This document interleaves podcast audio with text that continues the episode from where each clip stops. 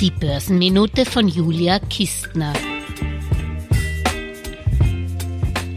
Dividenden sind die besseren Zinsen. Davon kann Dividendenkaiser Warren Buffett ein Liedchen singen. Seiner Beteiligungsholding Berkshire Hathaway brachte allein die 5,4 Prozent Beteiligung an Apple im Vorjahr 823,5 Millionen Dollar an Dividendeneinnahmen.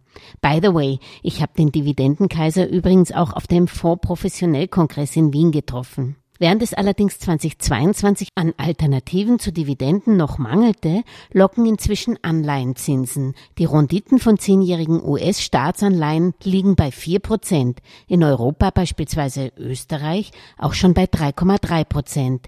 Wenn man noch Unternehmensanleihen dazu mischt, ja dann kommt man noch auf 1 Prozent Rendit mehr. Das ist schon deutlich mehr als im Vorjahr, als Staatsanleihen mit hoher Bonität noch negativ verzinst waren. Doch darf man sich nicht täuschen lassen. Die Inflation berücksichtigt, verliert man mit Investment-Grade-Staatsanleihen immer noch Geld durch Anlegen. Kurzfristig mag das trotz allem mehr sein, als was man mit Aktien verdient. Langfristig wird das aber nicht reichen für den Vermögensaufbau, denn man kann meiner Meinung nach nicht erwarten, dass die Inflation auf das frühere, sehr niedrige Niveau zurückkommt.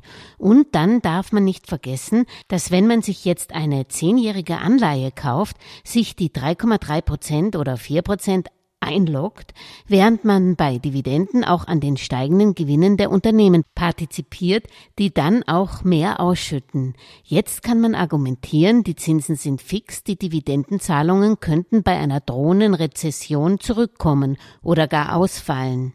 Da sieht JP Morgan einen Puffer. Die weltweiten Ausschüttungsquoten gemessen am All Country World Index lagen das letzte Mal 2010 so tief wie für 2021 im Vorjahr. Da gibt es viel zurückgehaltenes Geld, das auch nicht investiert wurde, zum Ausschütten. Abgesehen davon, dass ich lieber Eigentümer als Gläubiger bin, investiere ich persönlich grundsätzlich lieber in Aktien als in Anleihen. Aber ich fühle mich noch zu jung für eine Dividendenstrategie, die ich dann verstärkt fahre, wenn ich mir regelmäßig in der Pension etwas ausbezahlen möchte. Noch sind für mich Dividenden nur Goodies, die ich gerne mitnehme, aber mein Ist noch auf Unternehmen, die ihren Cashflow überwiegend in ihr Wachstum investieren. Schönes Wochenende und vor allem schönen Sonntag mit der neuen Podcast-Folge der Geldmeisterin, wo Gast Tilman Galla von JP Morgan Asset Management unter anderem auch über den Dividendensegen spricht. Wünscht Podcast-Host Julia Kistner. Alles Gesagte ist nur die persönliche Meinung von Julia Kistner und daher keine Anlageempfehlung und keine Rechts- und Steuerberatung. Für Verluste, die aufgrund von getroffenen Aussagen entstehen, übernimmt die Autorin Julia Kistner keine Haftung.